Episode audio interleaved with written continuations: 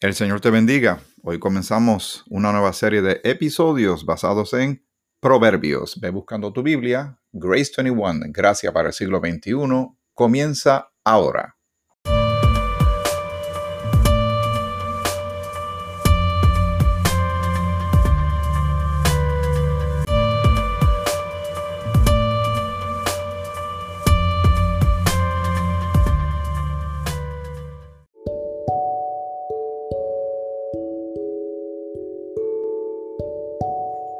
Saluda Miguel Antonio Ortiz, espero que estés muy bien, tú y toda tu familia. Muchas bendiciones para ti, mucha salud, que el Señor te siga cuidando en cada paso que des. Y gracias por darme nuevamente el espacio de estar caminando junto a ti en esta jornada bíblica, en estos episodios que se llama Grace 21. Gracia para el siglo XXI porque la gracia de Dios siempre ha estado manifestándose durante la historia, pero estamos en la dispensación de la gracia y en el siglo XXI todavía gozamos de esa gracia de parte del Señor. Y gracia significa regalo inmerecido. Y como mencioné al principio en la introducción, eh, vamos a estar considerando en esta ocasión, por varios eh, episodios, el libro de Proverbios. Está en el Antiguo Testamento cuando eh, concluye Salmos entonces tenemos proverbios. Quisiera leer para tener un poquito de contexto sobre lo que vamos a estar eh, leyendo o que vamos a estar comenzando a leer en breve. Tengo la Biblia de comentario de Scofield. Esa es una de las muchas eh, Biblias que hay que se han desarrollado, que tienen muchos recursos, tienen eh, anotaciones que sirven para los que estudiamos la palabra del Señor entender un poquito más ante qué estamos, ¿verdad? ¿Qué, estamos leyendo y el contexto en que suceden las cosas. Pues dice así en la, eh, con relación a Proverbios, esta Biblia de eh, Scofield. Proverbios es una colección de dichos sucintos pero sustanciosos en los que, por vía de comparación o contraste, se presenta alguna verdad importante. Los proverbios eran comunes en todas las naciones del mundo antiguo. Esta colección particular fue realizada en su mayor parte por Salomón, de quien se dice, o sea, basada en Primera de Reyes, el capítulo 4, versículo 32, fue autor de 3.000 proverbios. Se le considera el hombre más sabio que ha existido en la historia de la humanidad, pero vamos a hablar en breve un poquito sobre él antes de ir de lleno a los proverbios. Entre las virtudes elogiadas en este libro están la búsqueda de sabiduría, la piedad filial, la generosidad, la fidelidad en el hogar y la honestidad en las relaciones comerciales. Entre los vicios que se condenan están la falta de moderación en la comida y la bebida, el libertinaje, la falsedad, la pereza, el espíritu presto a las contiendas y las malas compañías. Los proverbios recopilados por Salomón resultan difíciles de clasificar. Las siguientes divisiones pueden ser útiles. Exhortaciones paternales dirigidas especialmente a los jóvenes. La sabiduría del temor eh, y el temor, perdón, de Dios en contraste con la insensatez y el pecado. Proverbios de Salomón seleccionados por los varones de Ezequías y proverbios suplementarios de Agur y Lemuel. Esa más o menos sería como una especie de bosquejo que Scofield presenta con relación a proverbios. Yo te invito a que vayas buscando en otras fuentes, en el internet o tal vez en, en Biblias eh, de comentarios, más sobre proverbios.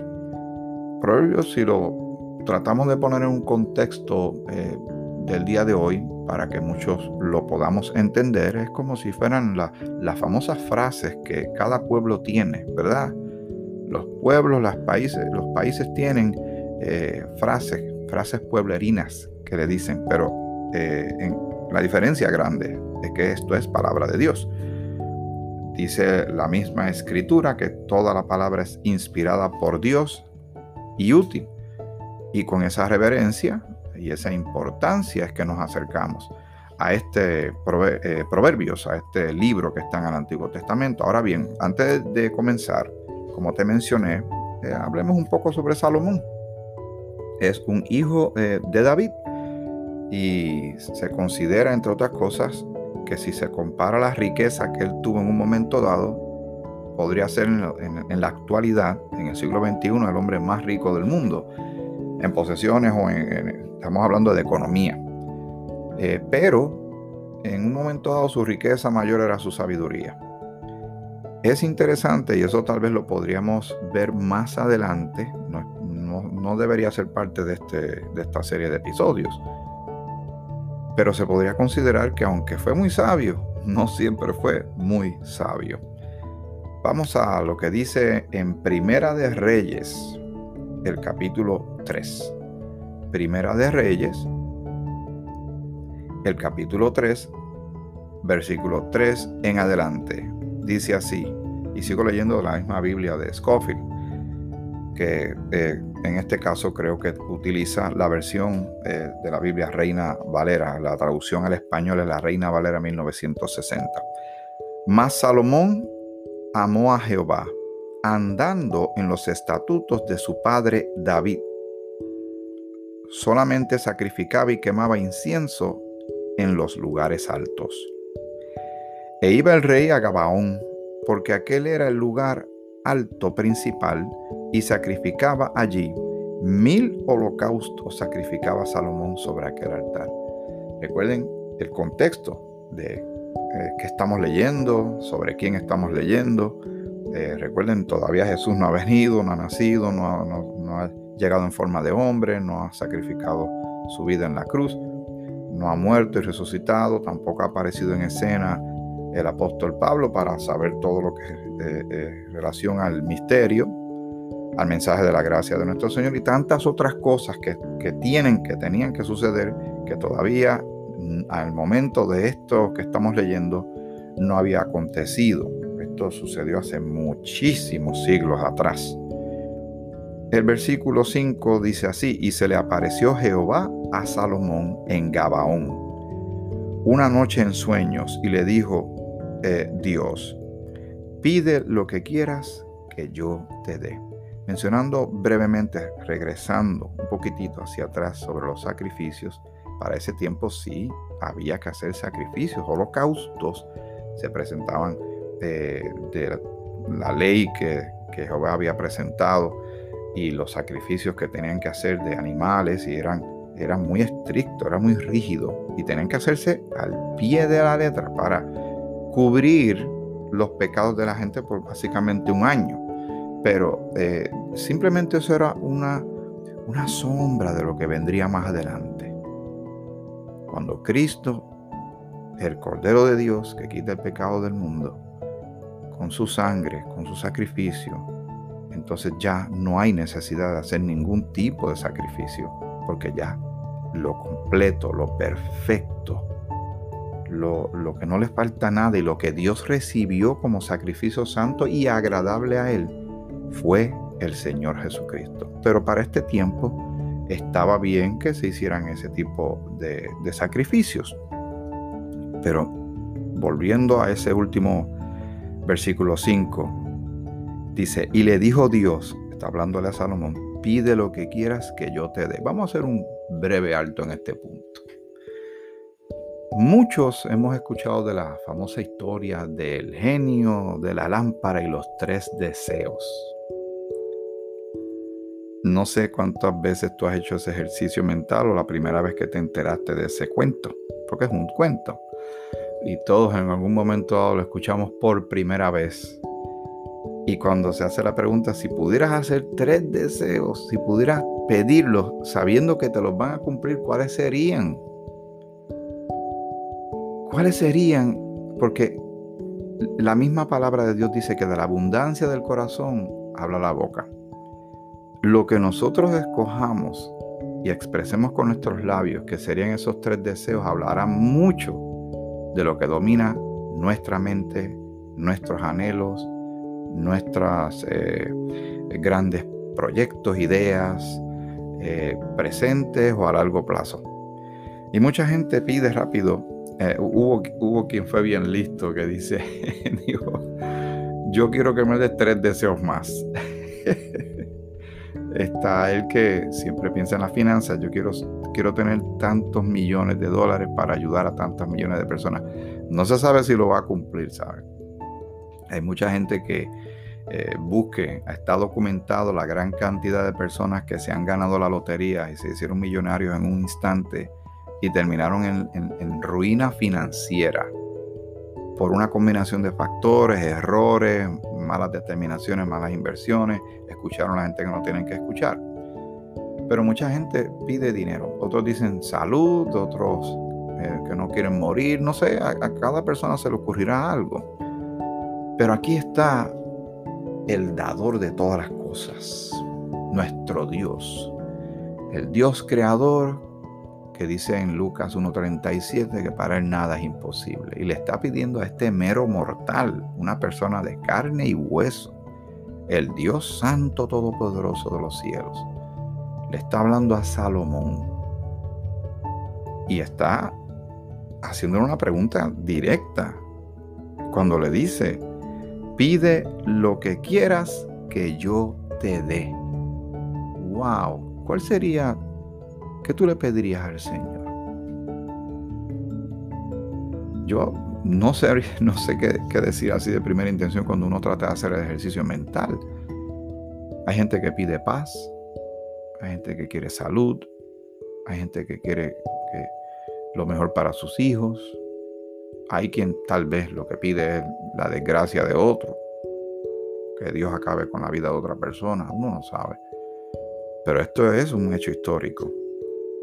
Pero vamos a ver cuál es la contestación, ¿verdad? Versículo 6, estamos en el capítulo 3 de Primera de Reyes. Y Salomón dijo, Tú hiciste gran misericordia a tu siervo David, mi padre, porque él anduvo delante de ti en verdad en justicia y con rectitud de corazón para contigo. Y tú le has reservado esta, esta tu gran misericordia, en que le diste hijo que se sentase en su trono, como sucede en este día. Está, haciendo, está reconociendo algo que es muy cierto, de, de quién viene todo el favor y la relación que el gran rey David tuvo con Jehová, que no fue un hombre perfecto. La historia de David tiene mucho drama, eh, él y con su pueblo y él también con su propia familia. Versículo 7. Ahora pues, Jehová Dios mío, tú me has puesto a mí, tu siervo, por rey en lugar de David mi padre, y yo soy joven y no sé cómo entrar ni salir. Así vamos viendo un poquito más claro el panorama. Salomón es joven, es muy joven va a quedar y queda como rey, nada más y nada menos que de la nación que Dios mismo fundó, la nación de Israel. Y con todo lo que eso significa, eh, la parte administrativa, la parte de proteger a la nación que siempre estuvo y está todavía al día de hoy rodeada de enemigos que quieren acabar con Israel. Eh, mantener hombres, mujeres, niños, infraestructura, eh, pero a todo esto con una relación directa con Jehová el Padre. Es un, es un proyecto bastante grande para un solo hombre. En la, en la escritura dice eh, claramente que debemos orar por los que están en eminencia, dice en una de las cartas de, Timoteo, para que vivamos quieta y reposadamente. Mm, ser político, ser un líder de algo, alguna estructura, la que sea, eh, eh, tiene mucho, mucho peso y uno no quiere equivocarse. Pero aquellos que son, eh, dirigen naciones grandes, digamos Norteamérica, Rusia, Australia, India, Brasil y tantos otros países que uno podría mencionar, una lista aquí enorme, que tienen ejércitos, algunos tienen hasta armamento nuclear. Y con lo sabio que hay que hacer con eso, en un mundo que es muy frágil pues realmente hay que pedirle sabiduría al Señor y nosotros orar por los que los regentes, ¿verdad? Los que dirigen en las diferentes posiciones de poder para que vivamos bien, vivamos quieta y reposadamente como dice la escritura. Así que reconoce eh, sus limitaciones, su insuficiencia. Es muy joven, es novato en estas cosas. Él no es David, él es Salomón él es otra persona, aunque reconoce que viene de, esta figura que es muy, muy reconocida en la historia y, en la historia bíblica también, que es David. Versículo 8. Y tu siervo está en medio de tu pueblo, al cual tú escogiste, un pueblo grande que no se puede contar ni, ni numerar por su multitud. Así que está manejando mucha gente en Puerto Rico. Eh, hay alrededor de tal vez 3 millones de personas. Tal vez ya hay un poquito menos con todas las cosas que han pasado en los últimos años. Pero digamos que hay 3 millones de personas. Eso es mucho en un territorio de 100, poco más de 100 millas por poco más de 35 millas. Pero en otros lugares hay un billón de ciudadanos. Hay, países que tienen un billón de ciudadanos, como la India, como tal vez eh, Brasil. Pero hay ciudades solamente que tienen 5 o 10 millones de habitantes. Una ciudad. Hay que pedir sabiduría. Y rodearse también de gente que, que ayude a uno a tomar determinaciones eh, buenas, porque cuántos políticos no han tropezado porque se han rodeado de gente que los lo hundieron, los hundieron con sus malas sugerencias, con sus propios planes y, eh, verdad y, mezquindades y entonces hunden al, al líder y hunden a lo que esté cerca del líder, ¿verdad? Ahora bien, esta parte es importante, amiga y amigo, que me hace el favor de escuchar este episodio el versículo 9, escúchalo bien. Esto dice la palabra del Señor. Salomón está en una interesante e importantísima conversación con Dios, con Jehová. Da pues a tu siervo corazón entendido para juzgar a tu pueblo y para discernir entre lo bueno y lo malo. Porque ¿quién podrá gobernar este pueblo tan grande? le está haciendo una petición para hacer bien sus funciones y pide algo que todavía el día de hoy es una herramienta sumamente práctica, el discernimiento, el saber, tener la sabiduría suficiente de separar las cosas. En este caso, en la guerra espiritual que se lleva a cabo hoy día y Satanás y sus demonios están haciendo estragos y la cultura humana y y tantas cosas que quieren acabar con la gente y lo que ataca a la cristiandad y a los cristianos y las cosas que vienen mezcladas entre medias verdades, hay que tener mucha sabiduría para separar una cosa de la otra. Pablo dice en Tesalonicenses, en Primera Tesalonicenses el capítulo 5, que uno lo examine todo, ¿verdad? Examinarlo todo y retener lo bueno, pero para uno hacer eso bien hay que tener discernimiento separar lo que es de Dios de lo que no es de Dios. Cuando Jesús estaba en el desierto y Satanás empezó esa batalla eh, bíblica en cierta manera, él, le mencionaba palabras a Jesús, pero dándole un énfasis equivocado o, con una intención malsana, obviamente, porque es el demonio. Y el Señor lo arreglaba y escrito está. Hoy día, con la eh, gran cantidad de información que se nos bombardea todos los días y a la cual tú y yo estamos expuestos. Como precisamente en este instante tú estás expuesto a esto que estamos compartiendo. Por eso te tengo que decir una y otra vez y vuelvo y lo repito. Tienes que tener tu Biblia a la mano. Estos episodios, como cualquier otro podcast, sermones, programas, predicaciones, estudios bíblicos, no, no te van a funcionar si tú no tienes la Biblia. Yo todavía estoy aprendiendo, yo espero estar compartiendo esto correctamente, es mi anhelo, es mi oración delante del Señor y tú debes pedir también sabiduría y discernimiento y ser como los bereanos, como dice en Hechos capítulo 17 que los menciona, ellos escuchaban las, las palabras que les decían, sí, pero siempre examinaban a ver si estas cosas eran o no ciertas porque donde quiera se cuecen habas, no todo lo que brilla es oro, eso son eh, frases pueblerinas. Pero cuando leamos los proverbios vamos a ver muchas de estas pequeñas, eh, eh, digamos, piedras, tesoros, gemas, ¿verdad? Pedazos de oro, de sabiduría, que pueden, muchos se pueden aplicar para este tiempo. Voy a repetir este versículo 9, que es la contestación a lo que el Señor le, le plantea a Salomón en el, en el versículo 5, perdón. Pide lo que quieras que yo te dé. Y aquí está la respuesta en el versículo 9. Da pues a tu siervo corazón entendido para juzgar, para juzgar a tu pueblo y para discernir entre lo bueno y lo malo. Porque ¿quién podrá gobernar este tu pueblo tan grande? Israel era, como cualquier otro país, bien difícil de complacer. Y esta era la nación que buscaba de Jehová y después se iba con los ídolos. Buscaba de Jehová y después se iba otra vez con los ídolos. En una relación que el mismo Señor en su palabra le llama como una mujer infiel, como una prostituta. Y Dios se, ve a sí mismo, ¿verdad? Según uno lee en la escritura, como un esposo fiel que va a cumplir hasta el final su parte. Ahora, la mujer por su infidelidad tiene que pagar su precio. Pero estamos hablando a nivel nacional, en la relación de Jehová con Dios. Y Jehová fue quien fundó, creó esta nación que existe. Otra evidencia más de que la Biblia es real.